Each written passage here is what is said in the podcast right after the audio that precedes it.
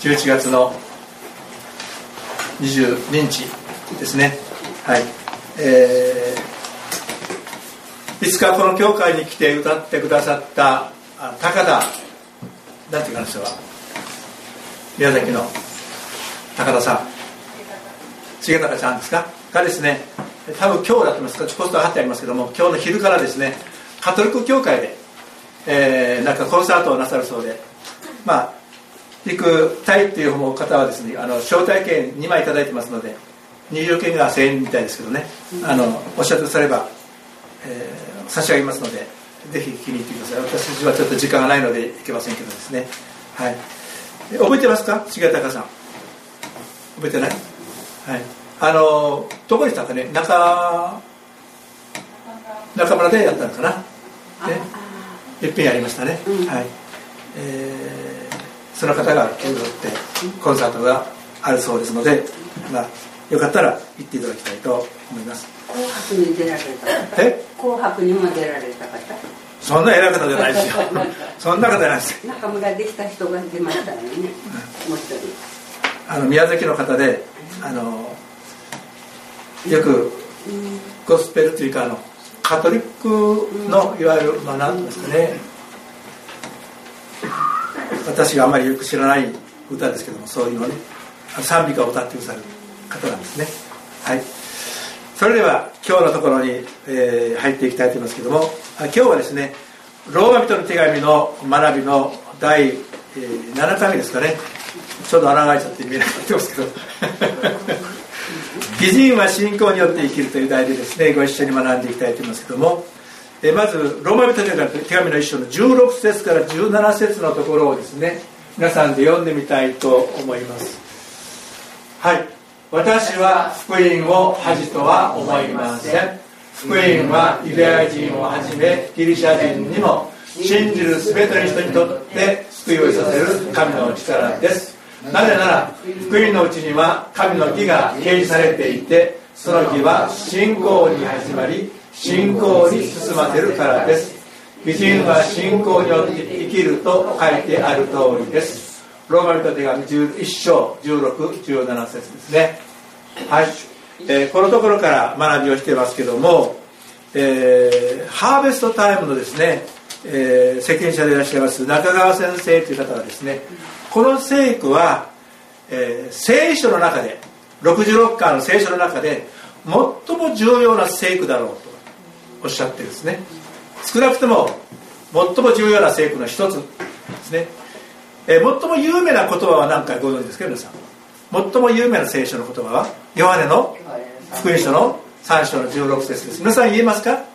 はい。神は実にその一人をお与えになったことにこの弱い姿だったずっとねずっとありますけどもね。それがね最もまあポピュラーな有名な言葉ですけども最も重要な聖書を挙げると言ったらこれだろうというふうにおっしゃっているんですね。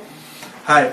えー、私は福音を恥とは思いませんと言います。この前にですね実は「なぜなら」という言葉が、まあ、原文には入っているんです。日本語はなぜそれが省かれたかわからないんですけども「えー、なぜなら」というふうに書いてあります。でなぜならというのは前の方にある文章を受けてなぜならと来てるわけですね。なぜ恥と思わないかというと私はそのね、えー、ローマにいる人たちに福音を伝えたいんだと。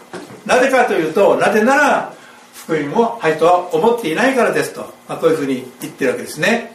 でなぜ福音と思ってないかというと福音はユダヤ人をはじめギリシャ人にもということはその次の信じる全ての人にとってという言葉と同じですね。はい。救いを得させる神の力だとこう言ってる。救いをさせる信じる人に救いをさせる神の力それは福音というものだ。だから私はそれを恥とは思いませんとこう言ってるんですね。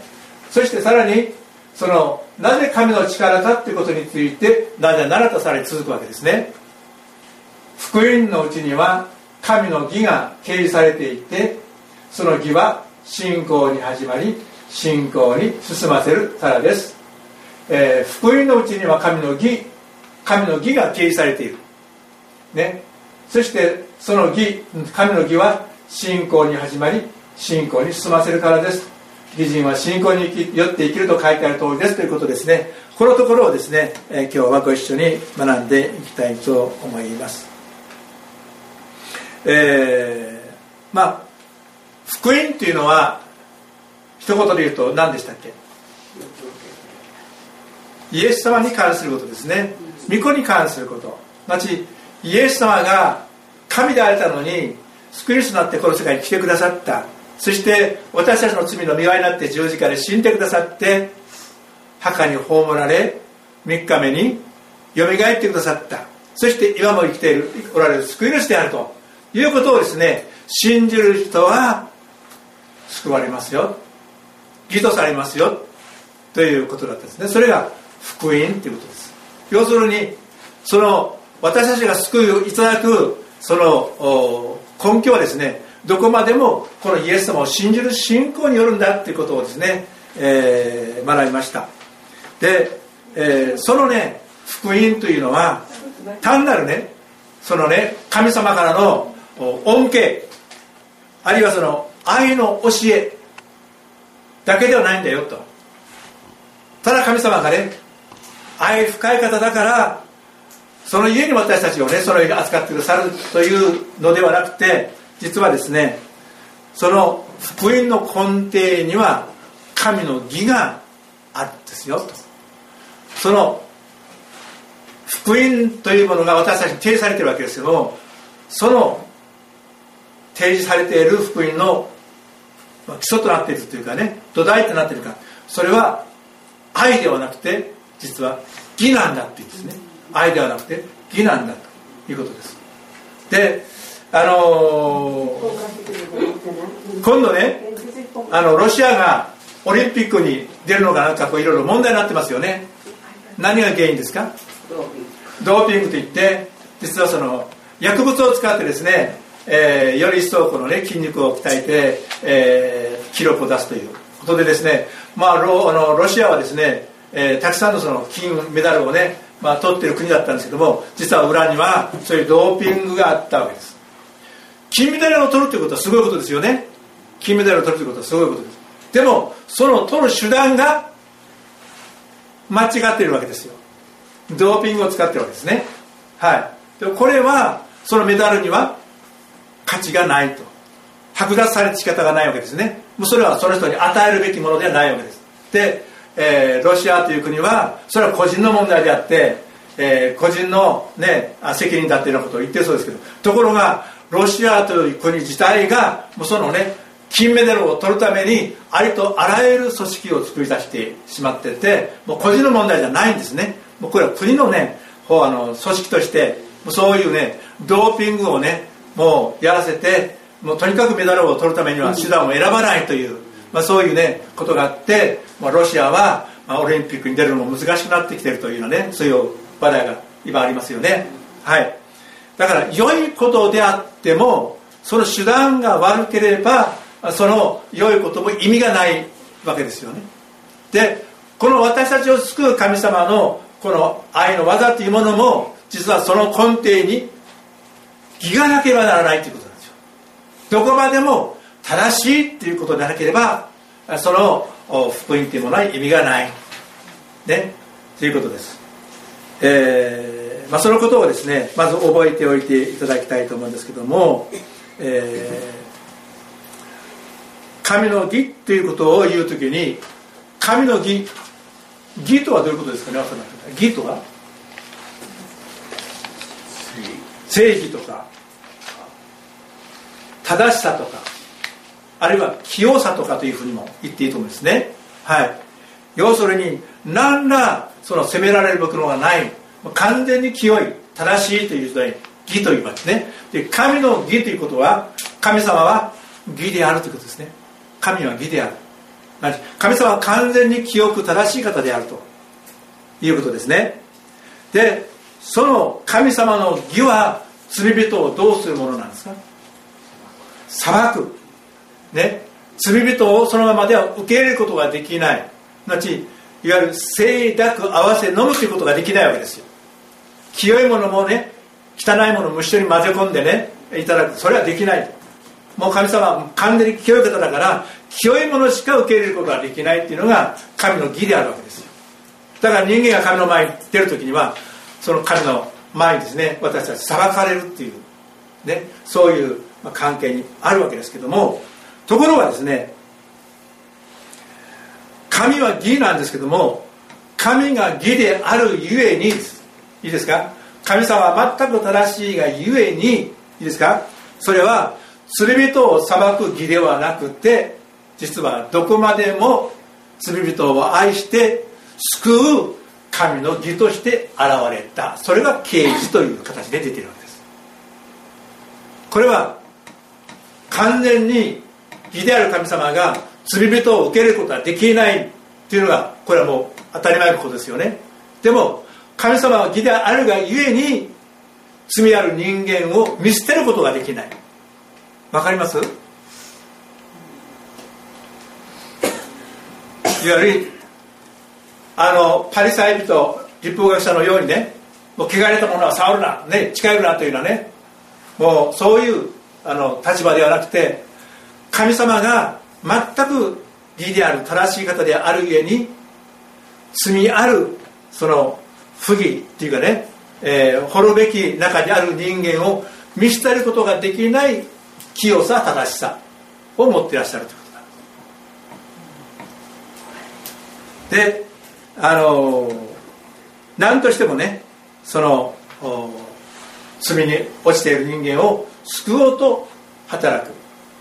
そして、えー、愛される値打ちのない私たちを愛してくださって、えー、そして神様の正しい関係の中に入れてくださる。これが神の義だっていうなんかよく分かったより分からないような感じがしますけどもう一曲読んでみましょうね。えー、私は福音を恥とは思いません。皆さんに読んでみましょう。はい。私は福音を恥とは思いません。福音はユダヤ人をはじめギリシャ人にも信じる全ての人にとって救いを得させる神の力です。なぜなら福音のうちには神の義が掲示されていてとこの中にありますね。福音のうちに神の義が掲示されている福音っていうのはイエス・キリストのことでしょ、でイエス・キリストが私たちの罪のために死んでくださって蘇ってくださって今も生きてらっしゃるというこの福音の中に神の義が掲示されている。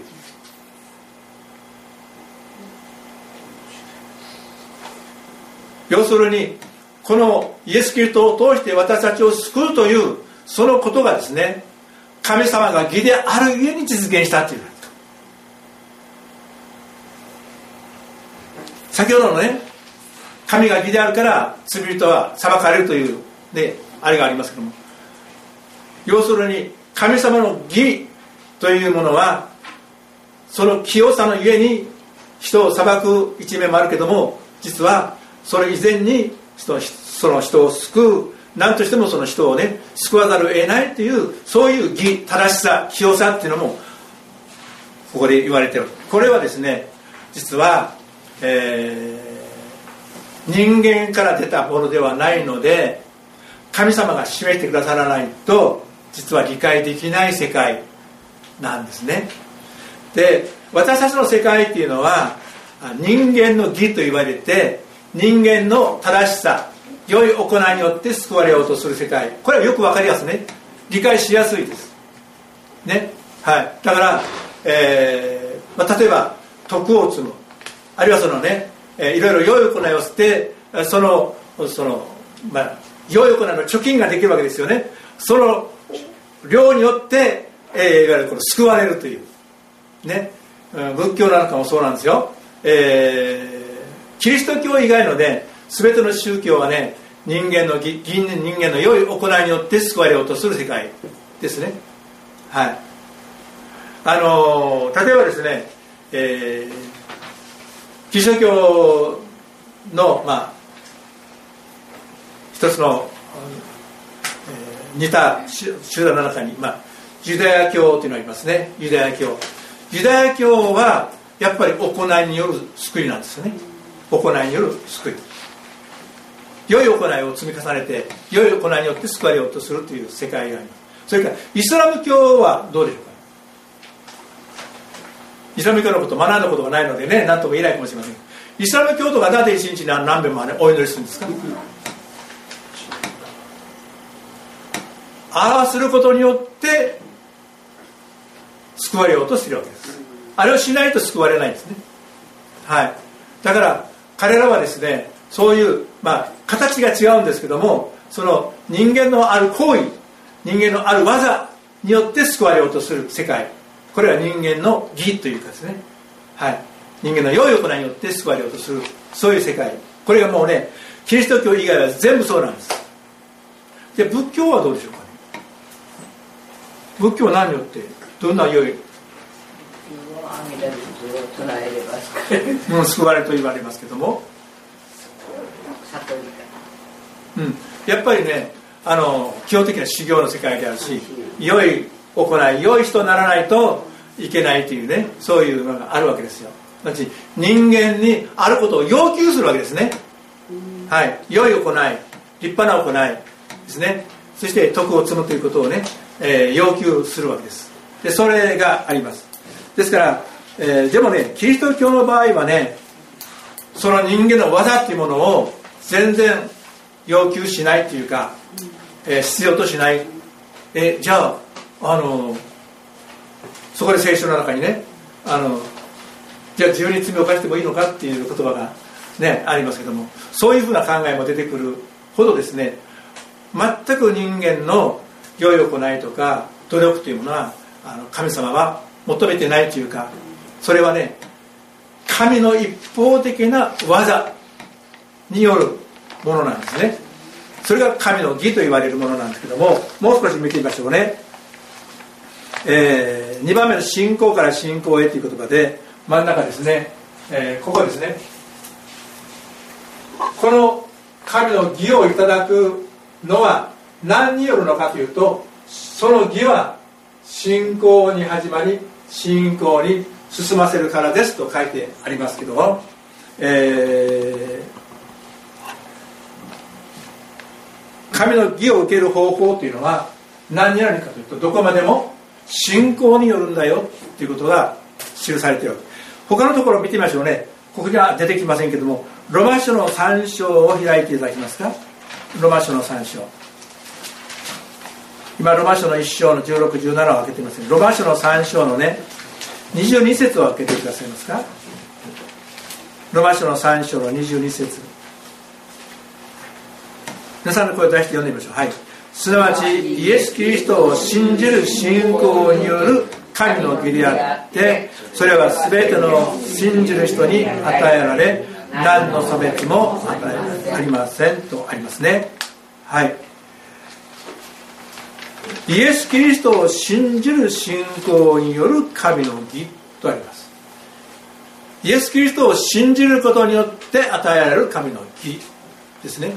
だからこのイエス様が福音として私たちに提示されているわけですよね。それを信仰によって受け入れる。信仰によってそれを自分のものとすることによって私たちは神の前に義と認められる。なち私たち罪人が神の前に罪罪のないものと認められる方法はイエス様を信じる信仰それだけですよ。イエス様を信じる信仰それだけです。何も技は言いません。良い行いにならないと救われないとか立派なことをしないといけないとかそういうことはありませんよ。ってことですね、まあ、この前広島がね洗礼を受けられバスが受けられましたけども私たちは下手するとね広島へよかったねクリスチャンになってこれからは罪を犯さないように頑張ろうねねというふうに言った場合私たちは何を要求していることになりますか？良い行いを要求していることになりますね。それがダメなわけですじゃなくてどう言わなきゃいけないですか？これからもイエス様を信じていこうね。ということですね。すなわち罪を犯さないように頑張ろうね。っていうのはこれ人間の技です。人間の良い行いによって進もうとしているわけです。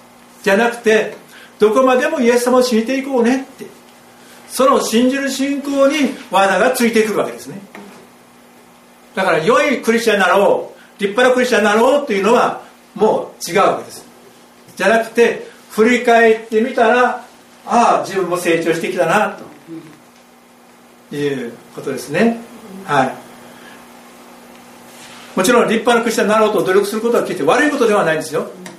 でもねあのやっぱりそうするとねそうなってない人をねどうしてもこう見てしまうというかさばいてしまうというか批判してしまうところ出てくるんですね。自分が頑張ってる分だけですね。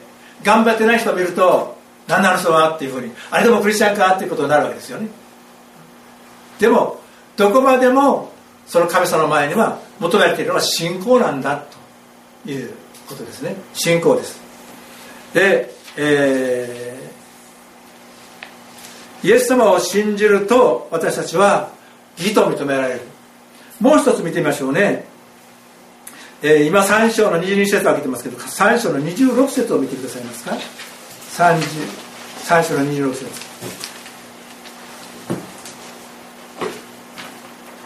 はい。それは今の時にご自身の義を表すためでありこうして神ご自身が義でありまたイエスを信じる者を義とお認めになるためなのです。ね。神ご自身が義でありまたイエスを信じる者を義とお認めになる。義と認められるのは私の良い行いじゃないよと。どこまでもイエスを信じる信仰なんだよ。ということをですね聖書は私たちに言っているわけです。これを書いた人は誰ですか？パウロ。パウロはどういう人でしたっけ？迫害したなぜ迫害。した立法によって。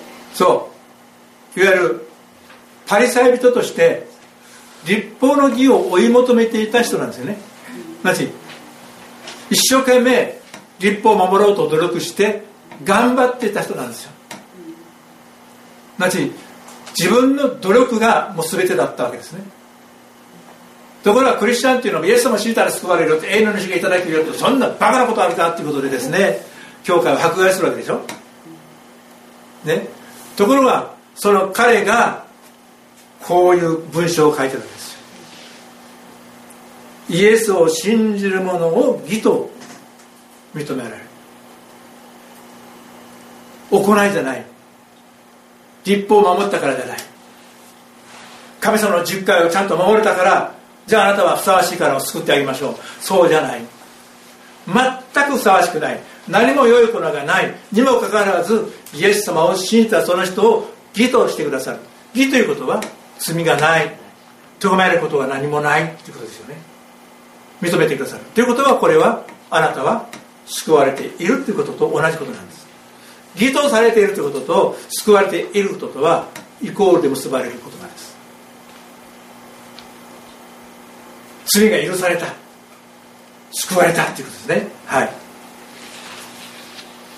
で、えー、じゃあ義とされた人はどうなるか。義とされた人はイエス様を信じているうちにだんだんどうなっているんですか？清められていくわけですよね。で清めもさっきさっき言ったようにこれから罪を犯さないように頑張ろうなってその頑張ろうの世界ではないわけですよ。イエス様を信じて委ねていくうちにだんだんだんだん自分でも気が付かないうちに自分が清められていく。これを聖果っていうんですね。それは自分が清くなろう清くなろうと努力することによって成果を達成するんじゃなくてどこまでもイエス様を信じていく中でだんだん決められていくわけです。だから信仰に始まり信仰に進ませると書いてあるのはそのことですね。その義はと書いてます。その義は義と認められたその、ね、状態から今度はだんだんだんだんイエス様を見上げているうちにイエス様に似たものへとだんだんこう清められていくわけですよ。これを聖果というわけですね。その聖果のまあ、行き当たりというか到達したところが何て言われるかというと栄華って言われるんですね。栄華なちこれは完全にイエス様に似たものと変えられる。これはもう天国に行ってからですね。この市場ではそれは達成されません。私たちは死ぬまでやっぱり罪許された罪人ですね。罪許された罪人。はい。それでもクリスチャンかっていうふうにまあ言う人がいるとしたらそれでもクリスチャンよって言ったらいいですね。私の行いじゃないんだよって、ね、私はイエス様を信じてるから神様からもう義と認められてね救われてるんだよっていうことをですねいつも覚えておかなきゃいけないと思いますね。はい。だからその、えー、記憶なることがね悪いんじゃないですよ。記憶なることは大なんですよ。記憶なることを記憶なるために神様私を救ってくださったんですからね。はい。ただその義と認められているその段階がただ義と認められて10年経っても20年経っても全然変わらんっていうのもちょっと問題ですよね。あんた昔とそっちも変わらんねって。それも困りもんだと思うんですね。じゃなくてやっぱりねイエス様を信じる中で少し少しずつ取り扱われていって変えられていく。それはやっぱり御言葉によるんですよね。えー、皆さんの手法の右側にアンドリュー・マーレのね言葉を書いておきます。ちょっと難しい文章が書いてあるんですけども、え、これは42ページ先週と同じページなんですけどもここに多くのものから隠されて神の言葉の祝福の最も深い奥義の一つ想像し生かすエネルギーを信じる信仰があります。御言葉は聖書の言葉ですね。御言葉はそれが明示あるいは約束している性質あるいは徳そのものを私たちのうちにもたらすのです。この神の言葉は信じているあなた方のうちに働いているのです。ね。私たちが御言葉を聞きます。受け入れます。するとその御言葉は私たちのうちに働くんですよ。って働くんですよ。ってね。このことを精霊を通して心に受け入れた時何者もその力に抵抗することはできません。私たちがねそれにわざと抵抗するなら話は別ですけども委ねていくならば必ず変えられていくんですよということですね。あらゆることが御言葉を心の中に受ける方法の遺憾にかかっています。そしてこの方法を学ぶ第一歩はそれが生きていること御言葉が生きていること。それがすなわち御言葉が全能であること。それが想像力を持っていることを信じる信仰です。すなわち御言葉というのは単なる言葉じゃないよ。そこには命があるエネルギーがある力があるんだっていうことですね。それをね信じていくことによってそれが実際働くんですよってわけですね。神はご自分自身の御言葉によってないものをあるもののようにお呼びになるの。ですと書いて。ありますね。ですから御言葉っていうのはその人を変えざるを得ない力を持ってるわけです。だから毎日聖書を読みましょうというのはそういうことなんですね。たくさん読むのもいいですけども一行でもいいからね神様の御言葉をしっかり読んでそれを自分のものにしていくならば必ずその御言葉は働きますよと。あなたを変えざるを得ませんよ。ということなんです。ね。はい。で、えー、ですから私たちは義と認められた段階からだんだんだんだん時間を経っていくうちに成果の過程を経て最後に栄華というですね最高のレベルまで、まあ、到達していく。それはどこまでも努力じゃないですよ。行いじゃないですよ。信仰ですよ。どこまでもイエス様を信じる信仰によってそうなっていくんですよ。ということを教えてる。その義は信仰に始まり信仰に進ませると書いてます。でこれをねあの新共同訳という聖書の言葉で読んでいますと皆さんのその手元の司法の2番目のね1行の終わりの方に新共同訳ではと書いてます。それは初めから終わりまで信仰を通して実現されるのです初めから終わりまで信仰を通して実現されます。2番目の信仰から信仰への1行目のところに書いてあるね。新共同訳の中にはそう書いてある。初めから終わりまで信仰です。どこまでも信仰です。ということですね。えー、ですからこの義とされて成果の過程を経て栄華となっていくその全ては信仰によります。だから信仰に始まり信仰に進ませると新海区では書いてありますけどね。はい、えー、最初から最後まで信仰ですよ。信仰しっかり持ってくださいねということですね。はい。えー、それから最後の言葉としてですね義人は信仰によって生きると書いてある。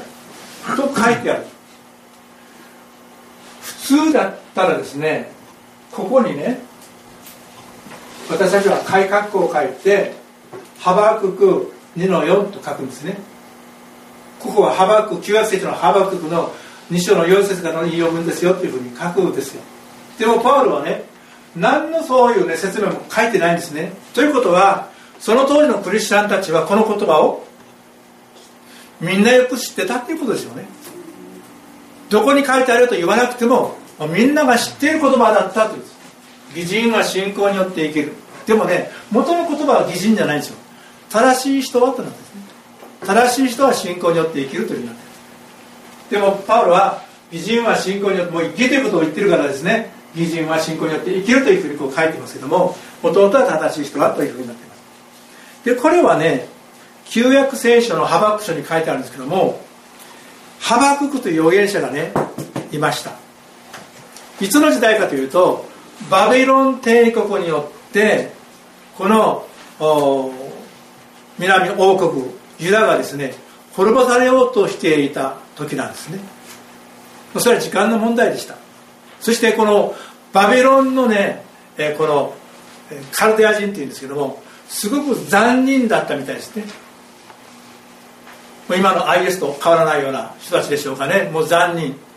もう人を見ればもうことごとく殺してしまうようなね。そういうまあね残酷な民族だったみたいです。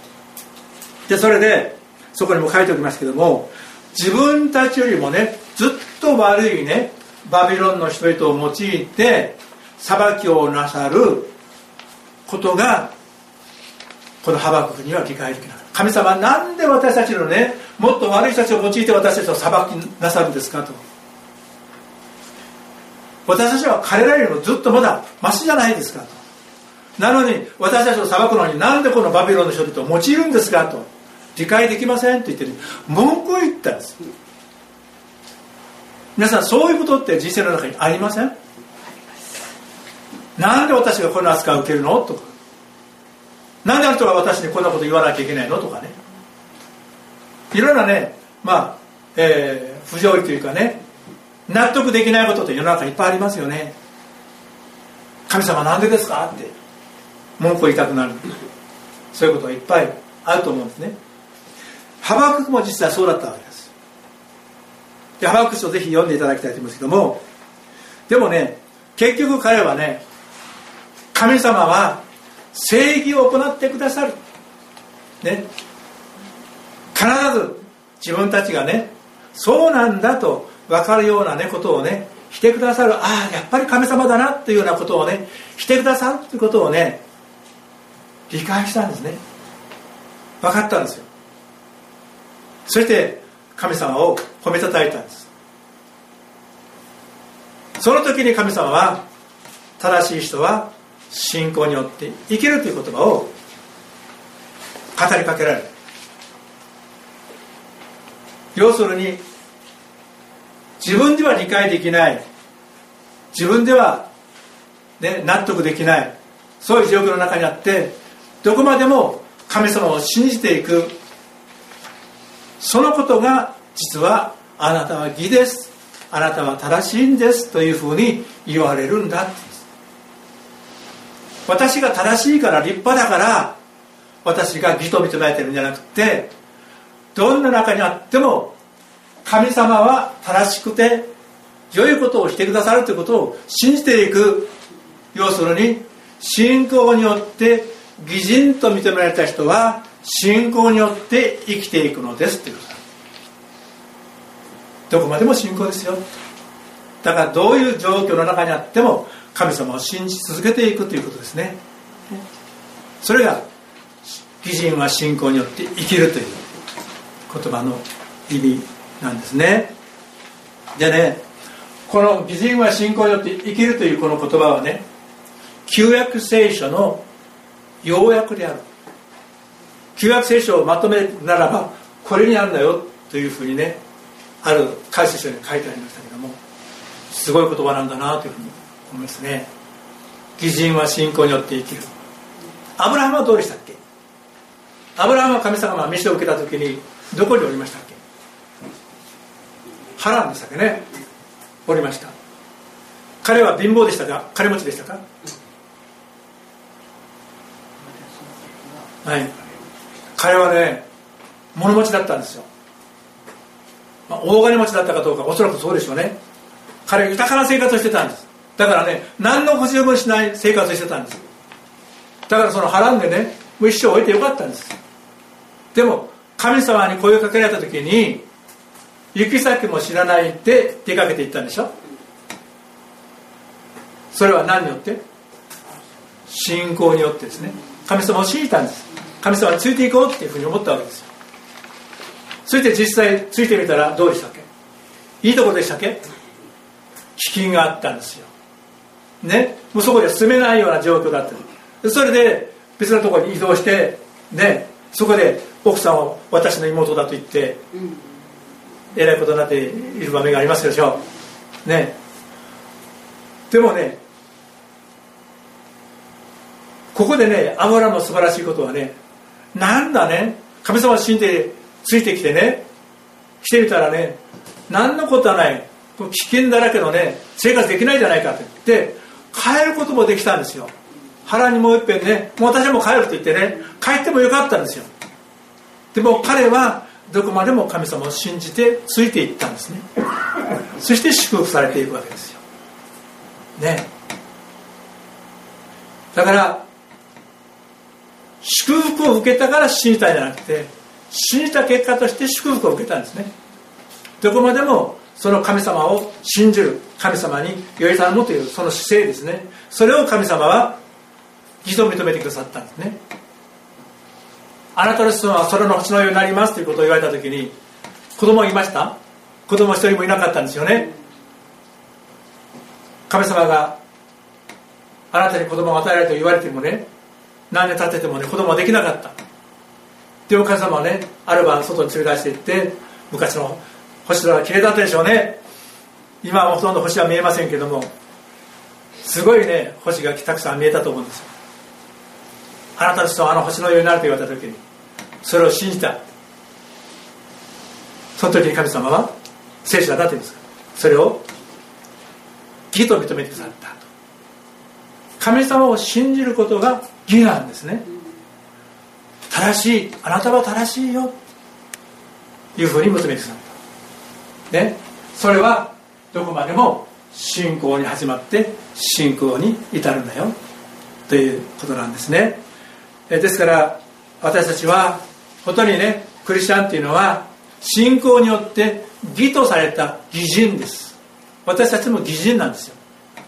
神様によって義と認められた義人です。その義人は信仰によって生きると言われていますからどこまでもこれからもずっと信仰によって生きていくわけです。だからもっと神様の前に立派な人間になろうと努力することではない。ね。でもならなくていいというわけじゃないんですよ、ね、そうではないけどもでもそのあなたが立派な行いをしたからその分だけ余分に神様が愛されるとかその分だけあなたが救いに近いとかということではないっていうことですね、うん、一番大事なことはどんな時もどんな状況の中にあってもどんな理不尽と見える状況の中にあっても神様を信じていく。それが信仰によって生きる。基人は信仰によって生きるっていうことだっていうことをですね覚えていただきたいと思います。ご一緒に祈っておりましょう。天の神様ありがとうございます。今日はこうして、えー、義人は信仰によって生きるということについて教えていただきましてありがとうございます。私たちはどうしても良い行いをしなきゃならないというふうに思いがちですけども神様が求めておられるのは良い行いではなくて信仰であることを覚えて感謝をいたします。どうかお一人一人がもっともっと神様を信じ神様に頼るただ神様の中にのみ気を持って生きるものとなりますようにお願いいたします。お一人一人を祝福し導いてください。イエス様のお名前によってお祈りをいたします。アーメン。